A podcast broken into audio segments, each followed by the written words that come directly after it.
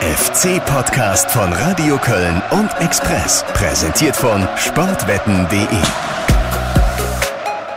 Zwei Dinge brauchst du unbedingt als FC-Fan. Gute Nerven und einmal im Jahr extrem gutes Sitzfleisch. So eine Mitgliederversammlung dauert halt. Diesmal sechseinhalb Stunden und am Ende hat's dann auch tatsächlich ein Ergebnis gegeben. Ein klares 78 Prozent für Werner Wolf, Jürgen Sieger und Eckhard Sauren, der neue FC-Vorstand. Ich glaube, dass es besonders nach außen wichtig ist bei den Riesenprojekten, die vor uns liegen, dass die, mit denen wir reden, wissen, da kommen drei Menschen an, die einen hohen Rückhalt haben. 78 Prozent, Alex, äh, starkes Ergebnis, wenn wir jetzt nochmal bedenken, äh, dass diese Wahl ja zum Teil die Fans und Mitglieder ziemlich polarisiert hat. Ja, war ja viel los im Vorfeld und auch auf der Mitgliederversammlung. Am Ende aber ein, ein Ergebnis, was durchaus, äh, ja, ich würde sagen, als, äh, als Rückenwind zu verstehen ist für die drei, die halt ja wirklich auch äh, schwere Aufgaben jetzt vor sich haben. Es geht ja direkt knifflig los nächste Woche mit dem Derby. Da wird's, äh, der, wird der Sicherheitsaspekt sicher ein wichtiger sein. Ja, also äh, ich glaube, sie haben selbst nicht mit so einem Ergebnis gerechnet. Man hätte auch äh, Manche haben sicher sogar auf eine Nichtwahl spekuliert. Mhm. Ähm, äh, am Ende wurde es dann, war es auch im Verlauf der Sitzung schon abzusehen, dass es äh, doch viele Fürsprecher für die beiden gab.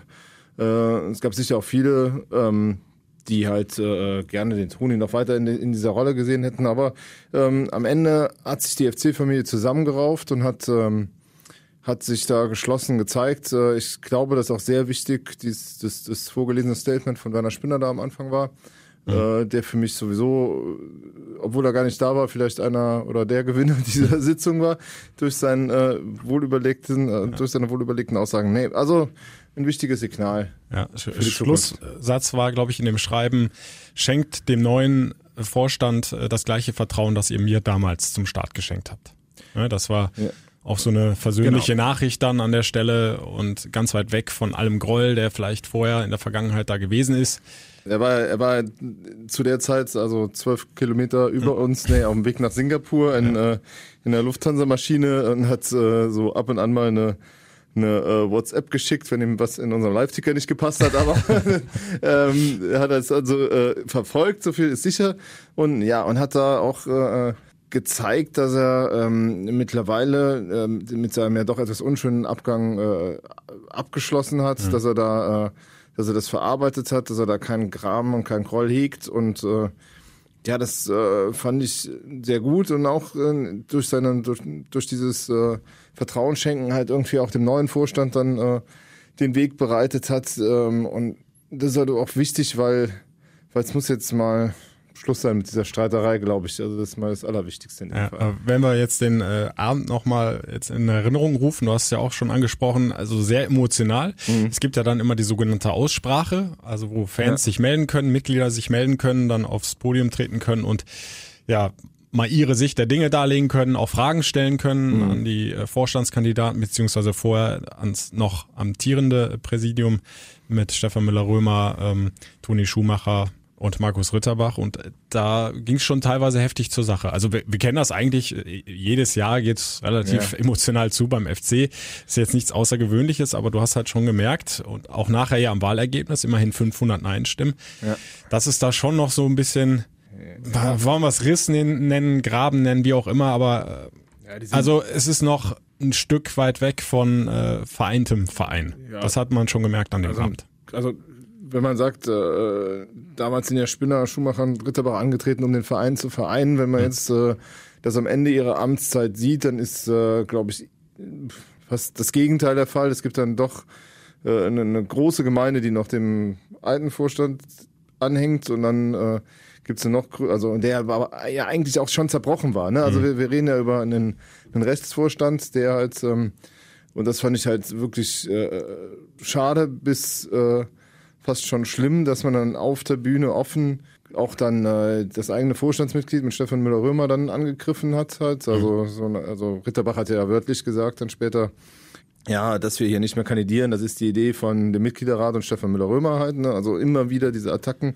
Richtung Müller-Römer, der das äh, zumindest an diesem Abend äh, äh alles geschluckt hat und äh, eigentlich nie gekontert hat. Äh, und, und das sind Sachen, die, äh, die wirkten wenig präsidial und äh, ich finde, da haben die beiden auch eine Chance vertan auf einen auf einen wirklichen Rauschenabgang, den sie auch hätten haben können. Man hätte mhm. ja sich auch hinstellen können wie Spinner und sagen können, das war jetzt unsere Zeit. Äh, der Mitgliederrat, warum auch immer, wollte uns nicht. Wir haben uns entschieden, nicht zu kandidieren, haben das ja auch, äh, haben ja auch gesagt, wir bleiben sportlich, aber sportlich war das längst nicht immer an diesem Abend, fand ich. Anderer Satz, glaube ich, von Toni Schumacher, wenn ich es recht erinnere, war, ähm, lasst euch nicht blenden. Ja. ja äh, der Verein ist gesund und muss nicht reformiert werden. Also das auch war ja auch eine äh, Spitze gegen Müller-Römer an der Stelle. Ja, genau. Und dann, äh, aber es ist, äh, wenn der Verein so gesund wäre, dann hätte es nicht dieses Gegeneinander an diesem Abend so oft gegeben. Mhm. Äh, ich glaube, da, also immer noch gibt's große Wunden und äh, die müssen jetzt auch erstmal erstmal heilen. Ähm, ja, und dann muss man sehen, wie es weitergeht. Ob man, äh, also nachher haben wir ja wahrscheinlich gleich noch, äh, waren noch die Signale, man will nochmal sich die Hand reichen und vielleicht auch weiter zusammenarbeiten. Äh, Stand jetzt tue ich mir schwer, das äh, äh, mir vorzustellen, wie man die beiden dann noch ja, mal einbinden Also nach will. den Eindrücken von dem Abend äh, bin ich da bei dir, aber sowas kann ja auch dann ganz schnell wieder in die andere Richtung gehen, wenn dann alle mal tief Luft geholt haben, dass man ein paar Tage haben sacken lassen. Vielleicht gibt's dann doch noch eine Chance. Aber äh, du hast recht, wir, wir, wir sprechen da gleich auch noch mhm. drüber, hören auch Werner Wolf noch dazu.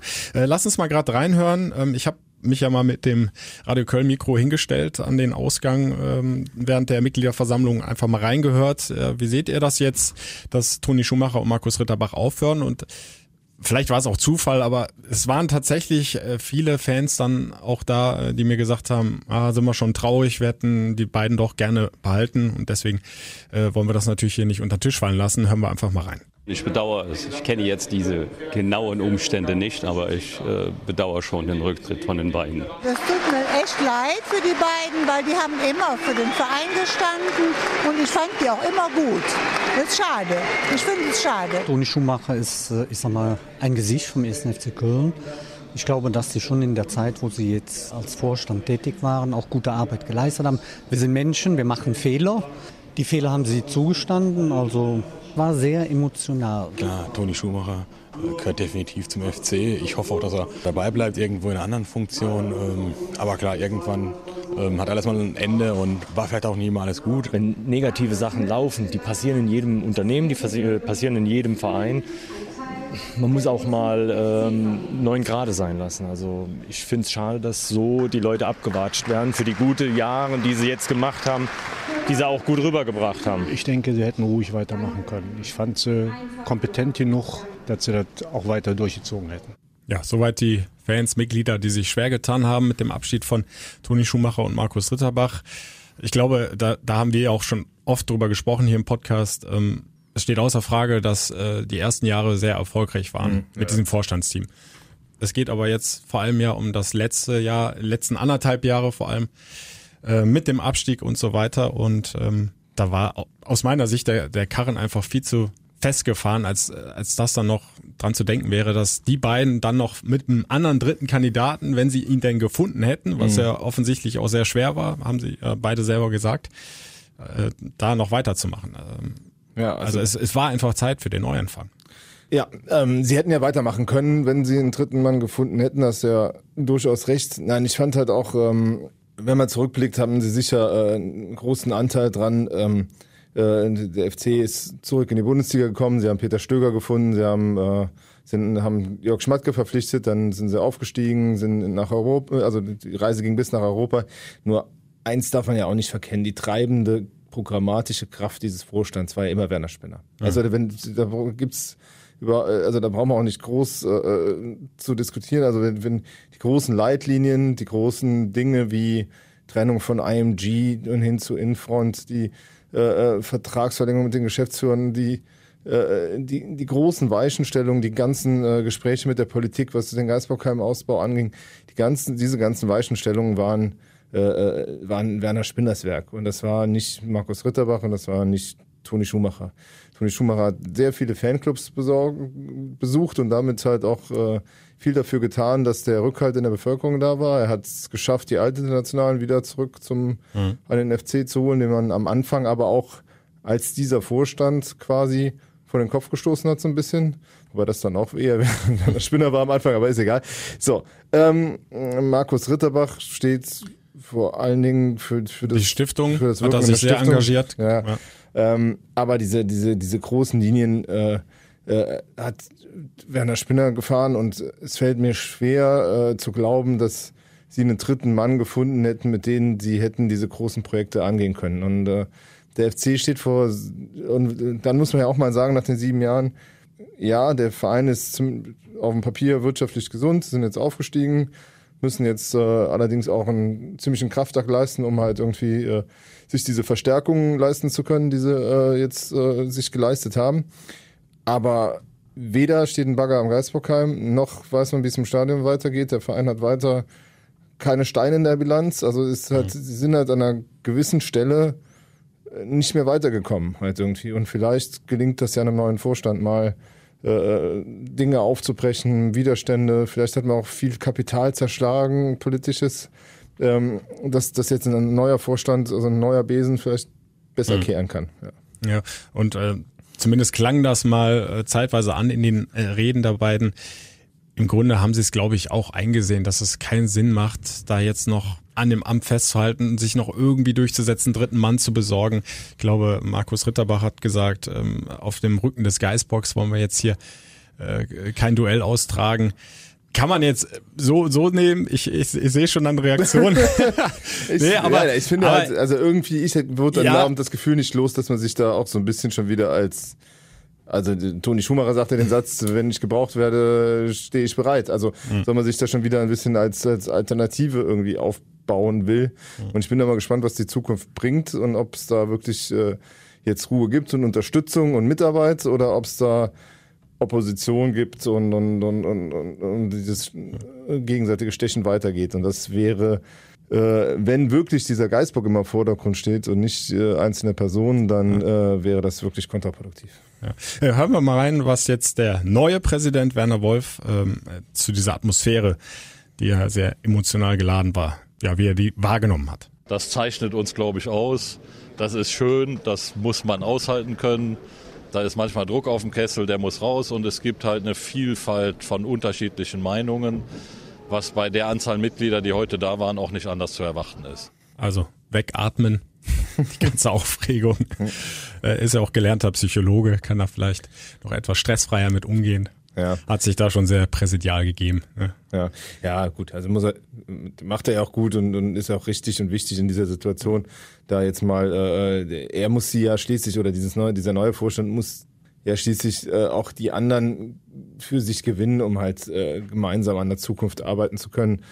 Ich, wenn ich insgesamt auf die Sitzung zurückblicke und ich habe eben noch mit einem Beteiligten gesprochen, der in einer der ersten Reihen saß, ähm, der sagte halt auch, dieser Eindruck, dass auch die, äh, die Mitgliederstimmen teilweise choreografiert sind, äh, macht halt auch ein bisschen, bisschen Schwierigkeit. Ne? Also wenn das, äh, ich finde, es wäre schön, wenn man das Gefühl bekommt, das ist eine lebendige Diskussionskultur, ohne, ohne dass man zu sehr den Eindruck bekommt, dass die eine oder die andere Seite sich äh, bestellte Stimmen da hoch äh, ähm, äh, äh, hochholt, also sowohl bei der Aussprache Vorstand als auch bei der Fragestellung neuer Vorstand.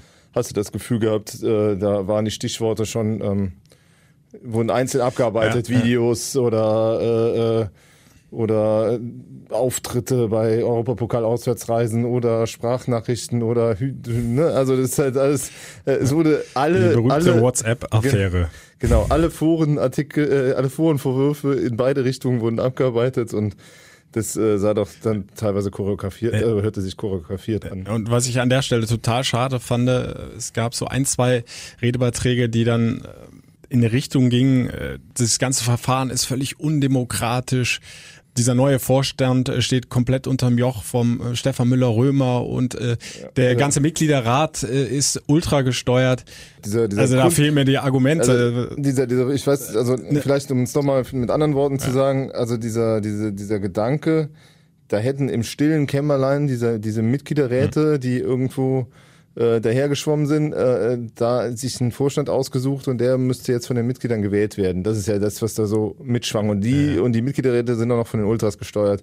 Das ist schon, äh, das ist schon Hanebüchen. Ne? Also Ja. wir, wir müssten einfach mal sehen, dass diese Satzung eigentlich ja äh, eine, eine repräsentative Demokratie widerspiegelt. Die, die Mitglieder wählen ihren Mitgliederrat, der Mitgliederrat sucht ähnlich wie das Parlament ja auch eine Bundesregierung aussucht, ja. sucht dann halt eine neue Regierung aus. So und ähm, es gibt sicher Dinge in dieser Satzung, die man verbessern kann, wie allerdings man noch transparenter einen Vorstand aussuchen soll, das ist, ist mir nicht ganz klar. Also wenn, wenn man überlegt, früher waren es zwei, drei Wirtschaftsmänner Kölns, die dann in Hinterzimmern irgendwie dreimal telefoniert haben und haben dann mhm. sich ausgeguckt, der wird so. Also, also ich meine, beispielhaft irgendwann haben ein paar den Daumen gesenkt und gesagt, Kaspers ist es nicht mehr, jetzt macht's Overrad, wir müssen ihn jetzt ins Amt hieven, so ungefähr. Mhm. Also, ne, also und das ähm, und das ist eben nicht mehr so. Das ist auch gut so, weil es viel demokratischer ist. So und jetzt äh, jetzt ist halt nur die Frage, also ich, eine Frage ist halt, könnte der Mitgliederrat mehrere Vorstandsteams äh, vorschlagen, die dann, damit man eine Alternative hat? Laut Satzung nicht. Ich glaube nicht, ich nee. glaube doch. Ich glaube, die, wir mal, ich glaube, in der, Faktencheck machen. Wir müssen noch mal in die Satzung gucken, weil ich glaube, in der Satzung ist explizit der Fall geregelt, dass Vorstandsteams gegeneinander antreten und es ist nicht der Fall geregelt, dass nur ein Vorstandsteam antritt. Aber das ist, äh, also, aber ich bin auch kein äh, Satzungsjurist. Ist mir, ist, ist aber auch jetzt mal äh, äh, nur zweitrangig. Nein, aber es gibt andere Dinge an der Satzung, wo man vielleicht dran arbeiten muss. Zum Beispiel in der Tat die Frage, die Toni Schumacher auch stellte, was ist, wenn nächstes Jahr hier 110 Leute sich für den mhm. Mitgliederrat bewerben?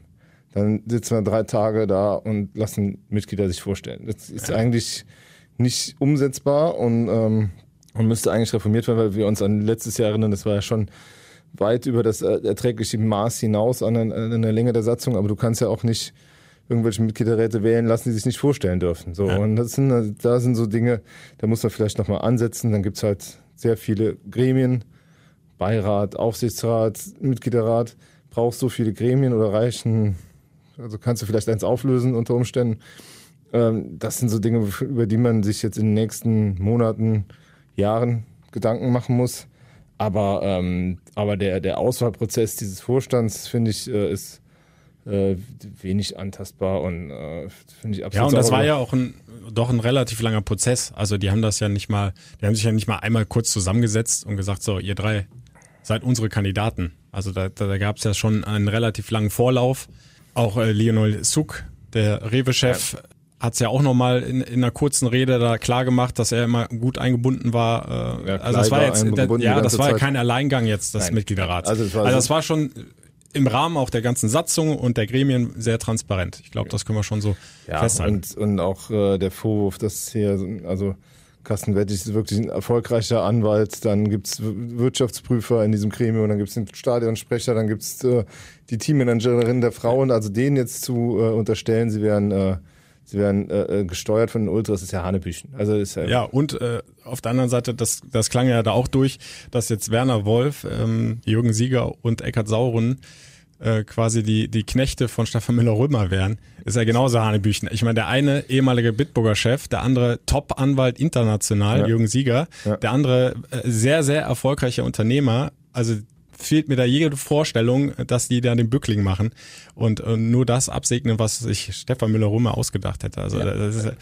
da muss man schon viel Fantasie haben, glaube ja, ich. ich glaube, die haben schon Standing genug, die drei Herren. Ja, und es geht halt einfach darum, dass du mit dem Mitgliederrat reden kannst. Also das konnte ja der, der, der alte Vorstand am Ende gar nicht mehr. Ne? Also da war ja derart äh, viel Porzellan zerschlagen, dass es kaum noch eine Kommunikation möglich war und das äh, hat ja auch den Club gelähmt, weil es, es ist ja durchaus auch so, dass im Mitgliederrat Know-how steckt, was du heben kannst. Ne? Mhm. Also das irgendwie und äh, da will der neue Vorstand auch dran ansetzen und das finde ich auch ähm, durchaus äh, gut so. Trotzdem gilt es halt natürlich auch die Mitglieder jetzt irgendwie für dich zu gewinnen, zu überzeugen. Das will Werner Wolf mit seinem Team auch tun.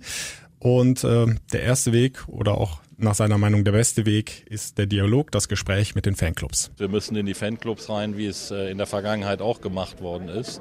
Und unsere Erfahrung nach 25 Fanclub-Besuchen ist sehr positiv. Also ich fand das mehr als anregend. Und am Ende haben wir immer äh, das Feedback bekommen, äh, besser als erwartet. Und wenn man euch so vor sich sitzen hat, dann kommt ihr eigentlich sehr sympathisch und sehr kompetent rüber. Sie haben ja sozusagen einen äh, Wahlkampf schon im Vorfeld gemacht, also ja. sind viel in die Fanclubs gegangen, haben sich da vorgestellt, äh, gab auch äh, über die Online-Kanäle vom FC äh, noch ein Video, äh, wo sie sich nochmal vorgestellt haben. ja, also das ist jetzt erstmal der erste Weg, um mhm. diese 500 Nein-Stimmen noch für sich zu gewinnen. Aber natürlich, äh, wir sprechen jetzt von 3000, sage ich mal rund, die jetzt da abgestimmt haben. Mhm. Es sind ja 110.000 Mitglieder beim ersten FC Köln.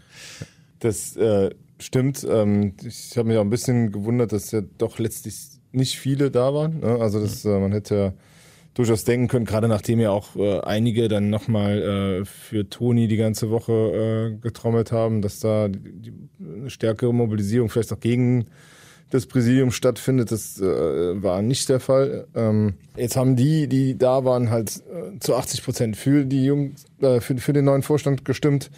Und ähm, das äh, ist halt schon mal eine, eine gute Basis, auf der man aufbauen kann. Allerdings, ich finde halt auch, äh, wenn man so in die Zukunft blickt, die Themen werden halt nicht einfach. Ne? Also mhm. du hast halt, äh, du hast halt jetzt diesen Geisbockheim-Ausbau vor der Brust, wo du ähm, durch diese Kehrtwende von Obereka äh, mhm. nochmal eine erschwerte Situation hast. Äh, beim Stadion will mir immer noch nicht recht einleuchten, wie du da eine Genehmigung bekommen willst, auszubauen, weil du, äh, sagte einer gestern auf der Sitzung, du willst in Müngersdorf ausbauen, drumherum wohnen nur betuchte Anwälte und die klagen dich im Grunde Boden, die Befürchtung habe ich leider auch. Äh, und äh, ja, also so diese klassischen Gewinnerthemen, die fehlen mir so ein bisschen. Also irgendwie mit denen der Vorstand punkten kann. Ne? ja, ja, ja, gebe ich dir recht. Äh, Werner Wolf hat zum Thema Stadion ja auch gesagt, also da gibt es noch hunderte Punkte, die wir da abarbeiten müssen. Das wird ganz schwierig. Äh, wenn überhaupt alles optimal läuft, dann äh, haben wir einen Ausbau 2028, also vor der EM. Passiert sowieso nichts 2024. Und bis dahin darfst du halt nicht umbauen und dann genau. Allerdings müsstest du, wenn du jetzt siehst, wie lange du brauchst, um drei Fußballfelder genehmigt zu bekommen beim Geisbockheim, äh, äh, dich ja auch fragen, äh, also müsstest du ja jetzt schon mit dem Genehmigungsverfahren im Grunde beginnen, möglich, so, so bald wie möglich. Und deshalb musst du, müssen die, muss die Entscheidungsfindung da halt ähm, relativ zügig äh, kommen. Äh, man weiß, Alexander Werle ist ein Verfechter des Projekts, ne? also der halt sagt, äh, nur so können wir den Umsatz signifikant steigern und neue Einnahmepotenziale erschließen. Ja, vor ähm, allem, weil, weil ja auch der FC ohne Investor bleiben möchte. Also das ist ja auch das klare Ziel ja. vom neuen Vorstand. Und wenn du aus eigener Kraft äh, neues Geld erwirtschaften willst, dann also, ist natürlich ein größeres Stadion ein, ein, ein guter Weg dafür. Durch Ticketpreise. Ja, klar. Und, also, und, also um, Umsatz zu steigern, weil also die weitere Frage, Logen und so weiter, ja, genau, ne, Business Seats.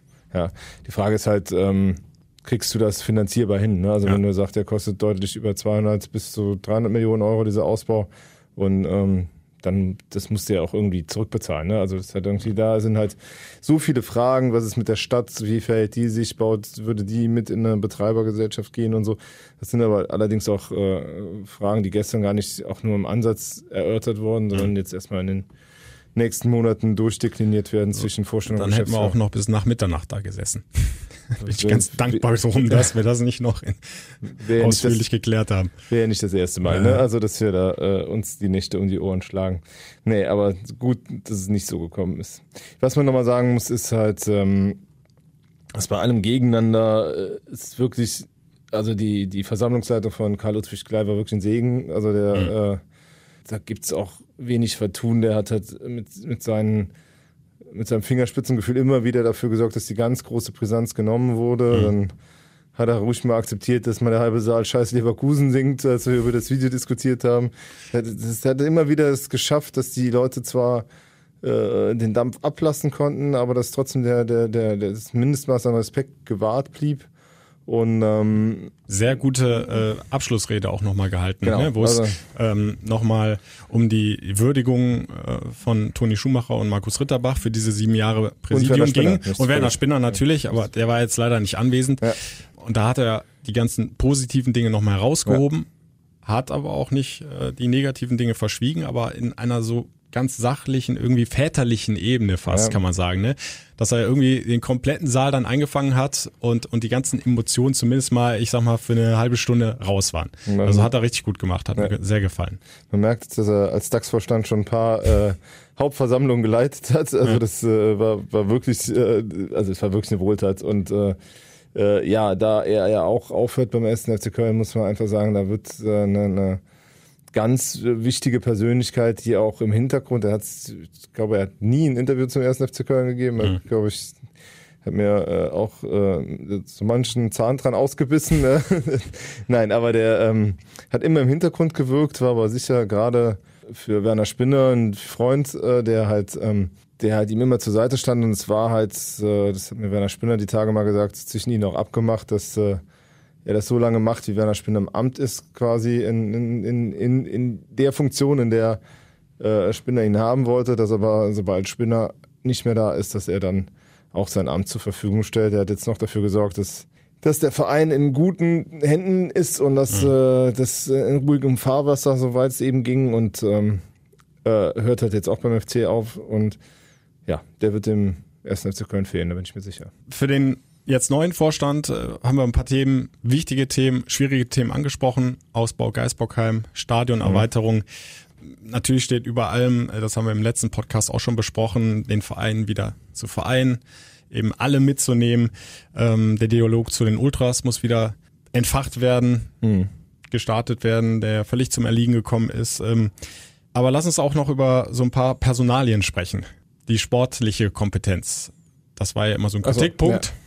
Fehlt direkterweise im Vorstand, weil die alle aus der Wirtschaft oder aus der Juristerei kommen. So, jetzt äh, haben die drei sich überlegt, wir holen uns sportliche Beratung ran. Mhm. Jörg Jakobs ist schon seit langem bekannt als fixer Baustein und jetzt ist noch bekannt gegeben und ihr habt es, habt es natürlich vorgewusst, Erich Rute Möller gut, der, ist der zweite Part. Als der äh, in Düsseldorf äh, äh, hinschmiss und sagte, ich habe ein Angebot, das ich ablehnen kann, äh, da war schon relativ Kann man klar. eins und eins zusammenzählen. Ja, ich habe äh, genau diese Nachricht äh, an diesem Mittag verschickt. Äh, wenn ich eins plus eins zusammenzähle, kommt aber Rute Möller raus und äh, dann habe ich da kein Dementi mehr bekommen. ähm, ja, also äh, Erich macht's, äh, machet Erich heißt es dann jetzt wohl, äh, wenn es um, um sportliche Beratung des Vorstands geht. Äh, der Vorstand hat ja nochmal klar gemacht, dass, dass keiner ähm, Armin Feder irgendwie in den äh, äh, in die Parade fahren will, mhm. sondern dass der halt sein Ding machen kann. Also das operative Geschäft führt die Geschäftsführung. Aber es kann nicht, es kann nicht schaden, so ein Mann wie, wie Rute Müller, der halt schon seit Jahrzehnten ja im Spitzenfußball dabei ist, noch an der Seite zu haben und halt auch damit so ein, so ein Generationen-Ding zu haben. Ne? Der Kerkops, der eher noch für die, äh, für die jüngere Generation steht und Erich, der halt ja schon äh, 74, also ja. äh, schon ein paar, paar Spiele Im gesehen hat. Alter. ja, äh, also das kann sicher nicht schaden, um den um die großen sportlichen Linien äh, mit dem Vorstand zu, zu besprechen. Ja, ganz einfach, ihn äh, zurückzuholen zum FC war es aber wohl nicht. Hören wir mal rein. Wir wollten ein Team, was sich gut versteht und was sich ergänzt. Das haben wir gefunden. Hat ein bisschen, war ein bisschen Arbeit, war ein bisschen Überzeugungsarbeit, aber freut mich umso mehr, dass es uns gelungen ist, dass er seine Karriere jetzt äh, in Köln zu Ende bringt, wo er sie auch begonnen hat. Und äh, ich hatte mit ihm ein sehr, sehr gutes Gespräch. Wir hatten mit ihm mehrere Gespräche. Und wer ihn kennt, weiß ja, dass er nicht so direkt hüpft, sondern dass man ihn überzeugen muss. Und das ist uns gelungen. Und wir sind froh darüber. Marit Erich und äh, Überzeugung wird dann gegebenenfalls natürlich auch bei Toni Schumacher nötig sein. Wir haben es ja äh, eingangs angesprochen. Äh, er will die Hand reichen, Werner Wolf, und gucken, ob da nicht doch noch was möglich ist mit einer weiteren Zusammenarbeit. Siehst du da eine Perspektive oder wie schätzt du das ein? Schweigen. ja, was mal. Schwierig. Also ja. ich kann es mir zurzeit äh, nicht vorstellen. Zu verletzt, zu aufgewühlt äh, wirkte der, der Zünder gestern noch. Außerdem, ähm, ja, ich habe das ja eingangs schon gesagt, irgendwie werde ich das Gefühl nicht los, als wäre noch nicht fertig mit dem Thema. Und äh, ich bin halt, wie gesagt, gespannt, ob da Ruhe herrschen wird. Ähm, von daher muss man, muss man abwarten, weil die Gefahr ist ja auch, äh, ja, er hat ja auch dann in seiner Rede von Endspielen, die er gesprochen, die er nicht spielen wollte, weil, weil sie auf der Mitgliederversammlung gewesen wären. Na, ich bin mal gespannt, wenn, wenn, wenn so die erste Krise kommt, wie, wie äh, dieses Präsidiums vielleicht, oder ob es eine, eine, Krise mit den Ultras ist oder was auch immer passieren mhm. kann, wie sich dann die beiden verhalten. Und ähm, das wird dann auch Aufschluss geben, ob, ob da irgendwie eine Zusammenarbeit möglich ist. Äh, die Schwierigkeiten, die die beiden hatten im Vorfeld, sich da zu verständigen, äh, deuten schon darauf hin, dass es zumindest nicht einfach wird, da eine mhm. vernünftige Lösung zu finden. Also du bist eher ein bisschen pessimistisch. Pessimistisch. Ja. Äh, Werner Wolf äh, klingt deutlich optimistischer. Wir hatten immer ein gutes Verhältnis und werden auch weiterhin ein gutes Verhältnis haben. Und ich glaube, wenn sich denn mal äh, der Staub gesettelt hat äh, oder gesetzt hat, dann ähm, werden wir den Dialog fortsetzen. Man braucht dafür ein paar Tage, aber äh, das war immer mein Ziel. Das weiß auch Herr Schumacher, dass ich dialogbereit bin, dass die Hand ausgestreckt ist und ich gehe von, davon aus, dass uns das gelingt. Ja, bleibt spannend. Warten wir mal ab, was da noch kommt. Die nächsten Tage und Wochen. Ich drück die Daumen. Ähm, und kommt der Poldi, wo wir jetzt so reihum hier durch die Personalbank gehen. Also, ähm, ich habe sporadisch ja mit Lukas Kontakt und ähm, ähm, man muss bei Lukas sehen, äh, dass er ähm, gerne noch Olympia spielen würde und dass, wenn er dafür ein Angebot bekommt, dass er dann noch weitermacht. Äh, wenn er allerdings nach Köln zurückkommt und dann werden die, äh, dann wird es halt passieren, dass sich äh, Wolf und, und Lukas zusammensetzen werden, werden, werden überlegen, was, was will Lukas, ne? Will er Trainer werden, will er ins Management, will er Ne, also keine Ahnung, also das muss, muss, muss er ja wissen, ich weiß es nicht.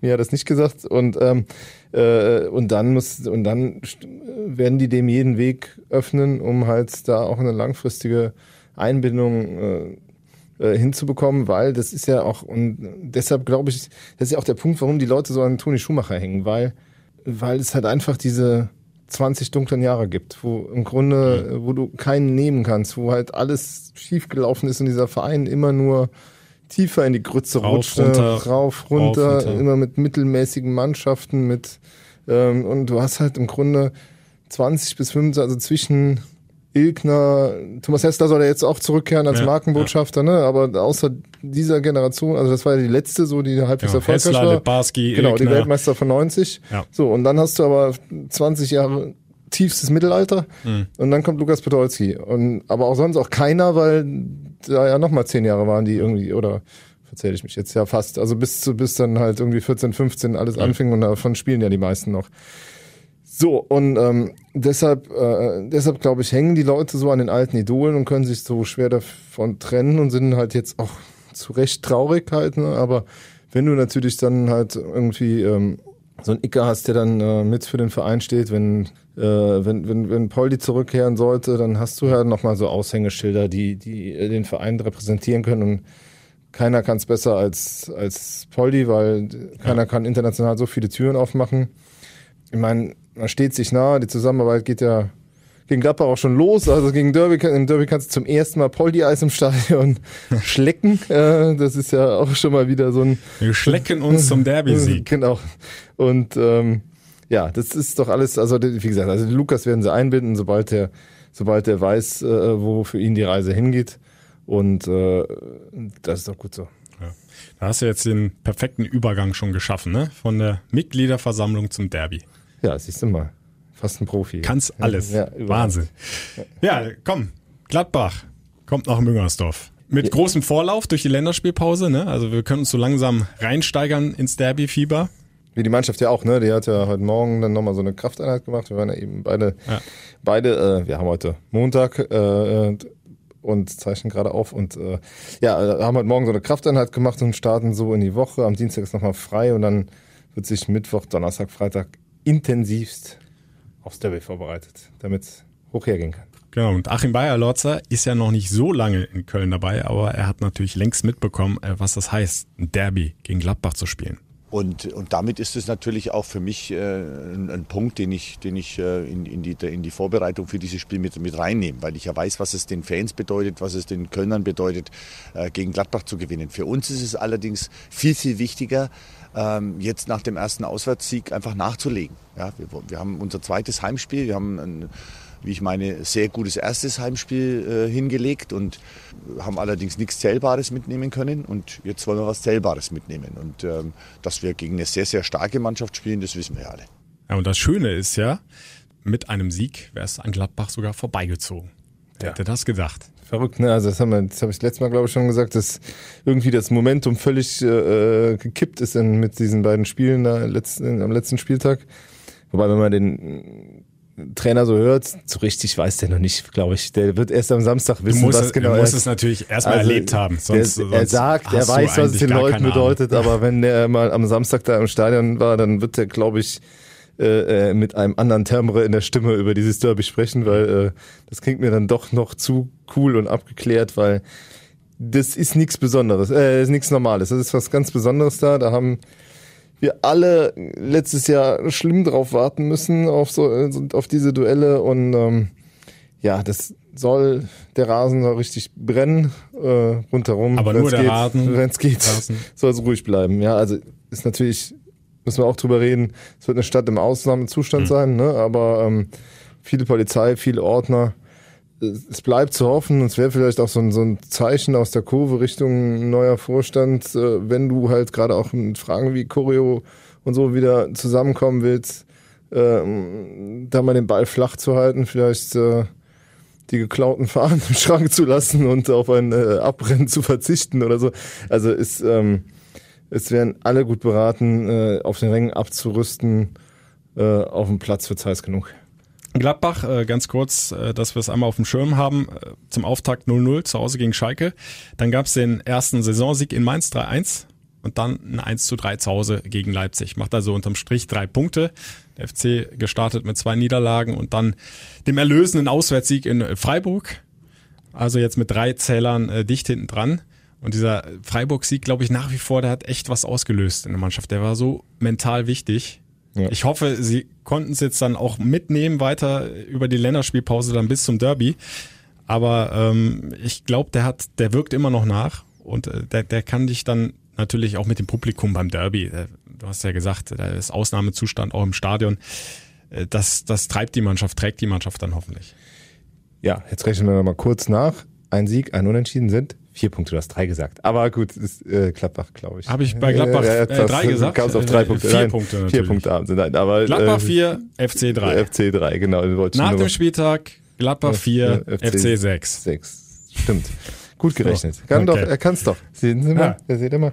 Nein, ich habe eben mit, mit, mit Werner Wolf zufällig auch noch über das Derby gesprochen und der sagte halt auch, äh, als alter Psychologe muss er es ja wissen, dass äh, dass so ein Sieg des Willens in Freiburg äh, nochmal Kräfte freisetzen kann gegen so einen äh, äh, gegen so einen Favoriten und das ist ja ähm, das ist ja Borussia Mönchengladbach immer noch irgendwo, auch wenn sie nur einen Punkt mehr haben, aber gerade von den Voraussetzungen her, sie sind international dabei, sie haben ordentlich in die Mannschaft investiert.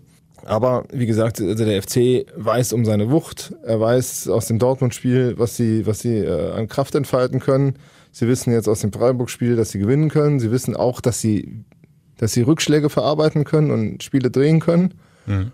Und das ist, glaube ich, eminent wichtig dafür, dass, dass du äh, für, für dieses Derby da am, am Samstag und das musst du halt Gladbach jetzt spüren lassen, dass du halt da bist, dass du, dass du willst und äh, ja, und dann hast du auch eine Chance. Ich meine, du hast sie als Tabellenletzter äh, mhm. das letzte Mal weggefiedelt zu Hause. Terode weiß noch, wie man in der letzten Minute Tore macht. Ich glaube aber, dass diesmal die Voraussetzungen zumindest äh, auf dem Papier wesentlich besser sind, weil, weil damals war ja doch eine, ein Trümmerhaufen, der da gegen Gladbach äh, antrat und eigentlich gar nicht gewinnen konnte. Jetzt sieht es ein bisschen, äh, bisschen anders aus. Und äh, ja, und ich hoffe, dass sie, dass sie, dass sie hier äh, ja, den zweiten Dreier landen können. Und wenn du dieses Terodde-Tor schon ansprichst, ich wollte es eigentlich erst ähm, ein bisschen später zum Schluss nochmal so als Sahnehäubchen spielen, weil es so schön war. Äh, aber jetzt hast du es quasi schon anmoderiert. Ähm, dann hören wir doch nochmal rein. Der letzte, das letzte Derby FC gegen Gladbach vor ein, dreiviertel Jahren war es ungefähr. Erstes Rückrundenspiel im Müngersdorfer Stadion, im Rhein-Energiestadion. 90. Minute und dann nahm das Glück seinen Lauf. Nochmal eine Druckphase des FC. Ötschern ins Zentrum auf Clemens. 35 Meter bis zum Tor. Höger Raus auf die linke Seite, gut gesehen, da ist Platz für Rausch. Der setzt an zur Flanke, da kommt der Ball, Tor, Tor, Tor, Tor, Tor, Tor, Tor, Tor, Tor, Tirone, Tirone, Tirone. Das Headset hat es nicht überlebt. mein Herz zum Glück schon, ja. aber es war einfach zu schön und das musste dann musste mal raus. Ne? Ja, ist äh, war unglaublich, was sich da ab, abgespielt hat. Äh, vor allen Dingen, wir hatten ja vorher diese unsägliche Hinrunde Und da hat sich, glaube ich, alles in diesem Stadion entladen Ja, nach ja. diesem Tor von Simon Terodde. Ja, auch lustig, ne? Öschkan auf Höger auf Rausch, ne? Also irgendwie, also Sali weg, äh, Höger zurzeit nur auf der Bank. Rausch war, glaube ich, die letzte, ist er dann auch gewechselt. Die letzte Amtshandlung und dafür wird er immer in der Historie des 1. FC Köln stehen. Flanke war, eins- Rausch. war die Flanke zum Derby-Sieg, äh, äh, der Cocker und ja, und dann Terodde vorne drin.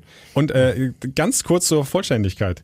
Terodde ist ja nicht der einzige Derby-Held im aktuellen Kader. Wir haben ja gleich drei. Modest. Modest hat, lass mich nochmal schnell gucken hier, 2015, 19.09. war's, in der 64. den 1-0-Siegtreffer geköpft. Dann hatten wir unvergessen in Gladbach, 90. Minute Marcel Risse mit einem Freistoß. Im Jahre 2016 war das zum 2 zu 1 Sieg. Und dann der angesprochene Terodde-Treffer. Also drei Spieler im aktuellen Kader, die schon Derbys entschieden haben. Ja. Und, Was äh, soll da noch schiefgehen? Kess hinten drin, der sein einziges wirkliches Spiel von Belang für den FC vielleicht, also dieser Derby-Sieg damals. Äh, ah nee, der hatte danach noch ein paar Spiele gehabt, aber das war wahrscheinlich sein, sein wichtigstes äh, Spiel dann halt direkt, äh, ich glaube, der- das war kurz Spruch- vorher hat sich Timo Horn verletzt gehabt und dann musste da ins kalte Wasser geworfen werden. Wahnsinn. Und der Spruch danach war, glaube ich, das Geilste am Fußball ist, wenn du 50.000 in Gladbach die Party versaust. Ja, genau. Irgendwie so in die Ja, Richtung ging das, ne? ja. Gute Sprüche hat der Kess schon immer drauf gehabt. Nee, sehr gut. Ähm, ja, also von daher ähm, genügend Derby-Erfahrung drin. Viele, die aber auch heiß sind, zum ersten Mal das zu erleben. Ich meine, äh, da sind ja einige drin im Kader, die jetzt seinem, also äh, Drecks oder Shishos oder, oder Schaub oder so, die seit einem Jahr hören, wie toll dieses Derby ist und durften es dann nicht spielen. Dann hast du ein paar Jungs, die dieses Jahr erst kamen, für die das auch nochmal was ganz Besonderes sein wird. Also da, da die Mischung stimmt da und ähm, ich bin, bin gespannt, was sie da aufs, auf den Rasen bringen werden. Am, Ja. am, B bisschen tricky, aber für beide Mannschaften ist halt die Länderspielpause. Der FC hat einige Nationalspieler unterwegs, äh, Gladbach genauso. Beim FC sind es insgesamt sieben, wenn wir ähm, die beiden FC Youngster, Cholinov und Katterbach dazu rechnen. meisten Bei, bei Gladbach sind es vor allem äh, Schweizer, gleich vier, ne, mit Embolo, Zakaria, Elvedi und Sommer. Äh, Dann haben wir da noch Leiner für Österreich und Ginter natürlich für die deutsche Nationalmannschaft unterwegs.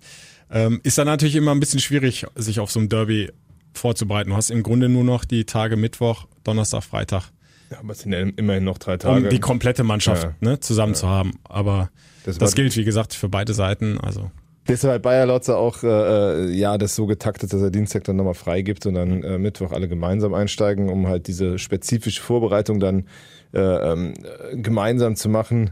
Vorteil für den FC ist vielleicht, oder vielleicht auch nicht, dass eigentlich keiner spielt von denen, die jetzt unterwegs sind. Also, oder die meisten nicht. Also Jonas spielt nicht, äh, Schaub spielt nicht, ähm, wer war's denn noch? keins. Keins spielt nicht, also das ist halt, also zumindest vielleicht ja heute Abend, äh, äh, wobei es auch nicht so aussieht. Hast du drei Tage, in denen das reicht, glaube ich auch. Also in denen du intensiv die Spannung aufbauen kannst, zusammen arbeiten kannst. Es wird ja auch wieder so ein so ein Spiel der der Red Bull Trainer sein. Ne? Also das äh, äh, Bayer Lorzer gegen Rose ist beides äh, Power Fußball Philosophie. Ähm, beide wissen genau, wie der andere tickt und kennen sich auch aus dieser aus dem Red Bull Stall. Äh, Bayer Lotze sagte ja heute, dass er ein paar Mal auf ihn traf äh, dort und weiß natürlich, beide wissen natürlich, was der, was, was der jeweils andere von seiner Mannschaft verlangt. Von daher äh, kann man dann auch mal äh, sehen, wie das dann am Ende aussieht. Das erste äh, äh, Red Bull-Duell hat Rose ja jetzt verloren, das letzte Mal. Äh, jetzt bin ich gespannt, wie das dieses Mal aussieht. Das Gute an der Länderspielpause, um da was Positives zu sagen, John Cordoba. So wie es aussieht, wenn es keine Rückschläge gibt, kehrt er zurück. Hatte jetzt ein bisschen mehr Zeit bekommen Ja. durch die Länderspielpause, um sich äh, wieder fit zu machen nach seiner Muskelverletzung. Mhm. Und das ist natürlich nochmal ein Faktor, der richtig helfen kann in diesem Derby, ne? Ja, ich finde, äh, ganz, es wird ganz interessant, weil ich finde, halt, dass das, äh, das Embolo das ganz ähnlich macht. Ne? Also ich habe das äh, gegen, gegen Leipzig, wenn du da geguckt hast, genau so ein unangenehmer Wühler, der die ganze Zeit mit seinem ganzen Körper in den Abwehrspieler reingeht und die Leute nervt mit seiner puren Kraft. Und das ist, äh, so ist der John ja eigentlich auch mit seiner, mit seiner Urgewalt. Und ähm, es wird spannend zu sehen, wer, wer, wer sich da am Ende durchsetzen kann. Man darf nicht vergessen, Modest hat endlich mal getroffen Ja. und ähm, wird auch spielen wollen. Es wird auch spannend zu sein, wie, wie, wie der Trainer das löst. Ich glaube, wenn, wenn, wenn Cordoba fit ist und die ganze Woche trainiert, dann führt an dem auch kein Weg vorbei. Mhm. Ob du dann aber mit einer hängenden Spitze agierst oder ob du dann mit zwei klaren Stürmern. Ich würde diesmal im Heimspiel, glaube ich, tendieren, wenn ich tippen müsste, dass, dass Cordoba und Modest auflaufen mhm. und äh, ja, und den Klapperhang gehörig einheizen sollen. Ja, also wie gegen die andere Borussia quasi. Ne? Ja, gegen Dortmund hatten wir auch die Doppelspitze. Und das hat ja zumindest 70 Minuten richtig gut funktioniert. Und man muss auch sagen, also das ist halt doch erstaunlich, äh, wie viel Modest auch gegen Freiburg unterwegs war. Und das äh, zeigt halt auch, dass er ja bereit ist, auch Wege zu gehen. Und wenn in Cordoba ist die ja auch bereit zu gehen und dann, äh, dann kannst du auch mit, mit den zwei als Spitze agieren. Dann bleibt uns natürlich noch der Tipp. Ich liege ja vorne, ne? Ich habe ja. ja. das Freiburg-Spiel habe ich ja sowas von ein, gut getippt mit dem 2-1. in meiner Seele. Soll ich anfangen oder du? Fang du mal an. Darf ich nochmal äh, 2-1 sagen? Ist das langweilig, ne? Komm, ich bin, ich mach mal, ich mach mal so richtig optimistisch. 3-1 FC. Hab ich der miese Peter, es gibt ein 3-3 der besseren Art. 3-3. Unentschieden gab es, glaube ich, lange nicht mehr. Genau. Zwischen den, also in den letzten sechs Spielen drei Siege FC, drei Borussia Mönchengladbach. So ausgeglichen. Das ist 3-3, ne? Also, ich 3-1, du 3-3.